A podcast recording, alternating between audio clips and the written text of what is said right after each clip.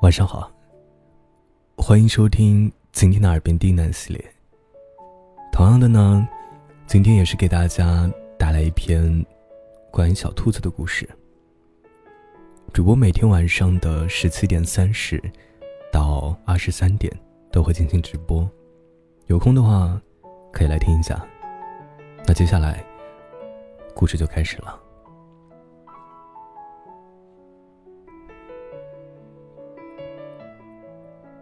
整个兔子王国都知道啊，兔国王最宠爱的就是他的小女儿素素。哪怕是素素想要树上的新鲜苹果，兔国王也一定会去满足她的愿望。素素公主每天的喝水以及洗漱，都只用当天清晨收集的露水。吃草呢？从来是只吃叶子尖尖的一点点。有诗兔云：“一骑脱兔公主笑，无兔之事也知来。”而素素也有着整个王国里最雪白的绒毛和最性感的三瓣唇。如果你去问兔子王国的子民们，谁是最幸福的兔子？他们一定会羡慕的告诉你，是素素。然而，素素也有自己的烦恼。她已经不小了，可她还从来没有体会过爱情的感觉。嗯，爱情一定是种很美好的事情吧？她早早的就知道了这一点。从吟游诗兔的诗歌里，从国王每周独自在早市的母后墓碑旁边的低语里，从透过密麻树叶露出的森繁星空下的幻想里，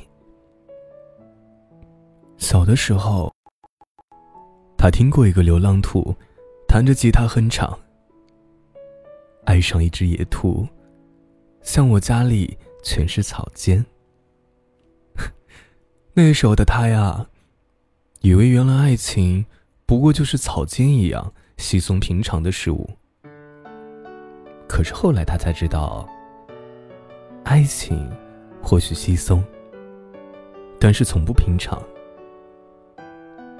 当他想去找那个流浪兔歌手理论的时候，是位小兔子告诉他，流浪兔因为从树叶往下飞。已经被王国的护卫队抓住关起来了。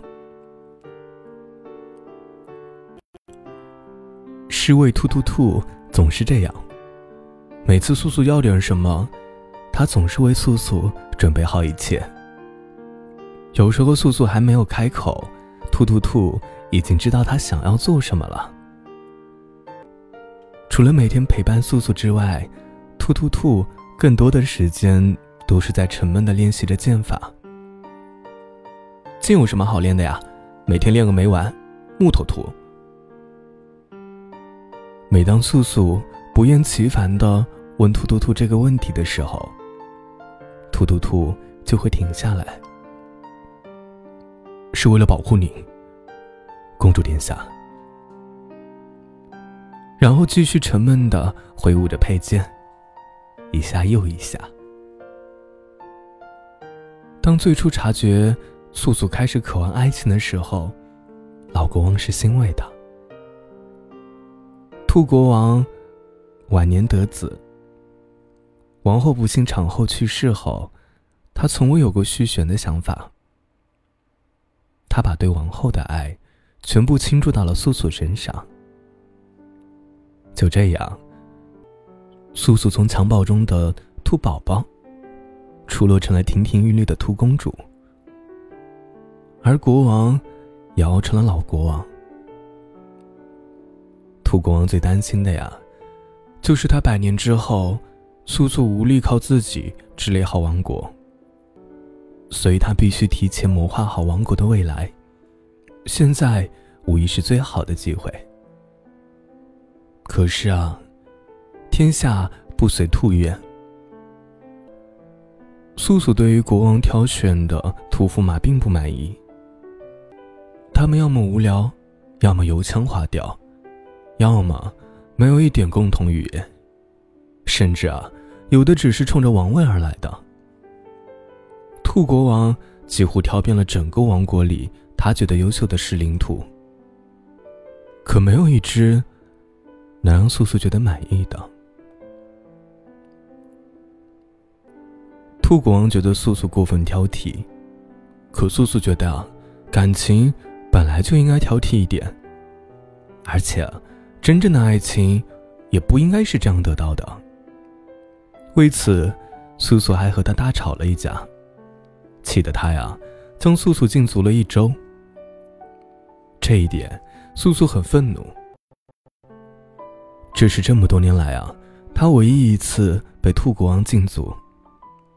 他觉得，兔国王一点也不在乎自己的感受，每天想的除了王国就是王国。他决定带着兔兔兔逃出王宫，自己去寻找自己的爱情。当他告诉兔兔兔自己的决定时，兔兔兔的脸上依然没有任何表情，只是叹了口气。是的。公主殿下，看着默默收拾行李的兔兔兔，素素突然觉得自己有点任性。不知道离开王宫之后，父王又会因此发多大的脾气。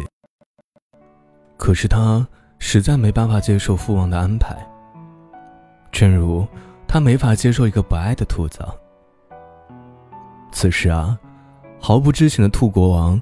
正在王后的墓碑前，疲惫的踱着步，自言自语的问着：“到底该怎么办？”对于自己任性的女儿，老国王一直没有什么办法。他忽然觉得，自己不应该这样惩罚素素。他决定缓和一下情绪后，去和素素谈谈心。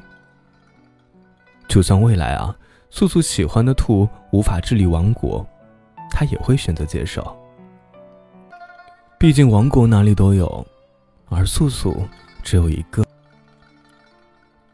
而素素不知道国王已经改变了想法，就像他不知道这么多年来兔国王默默为他做了多少付出一样。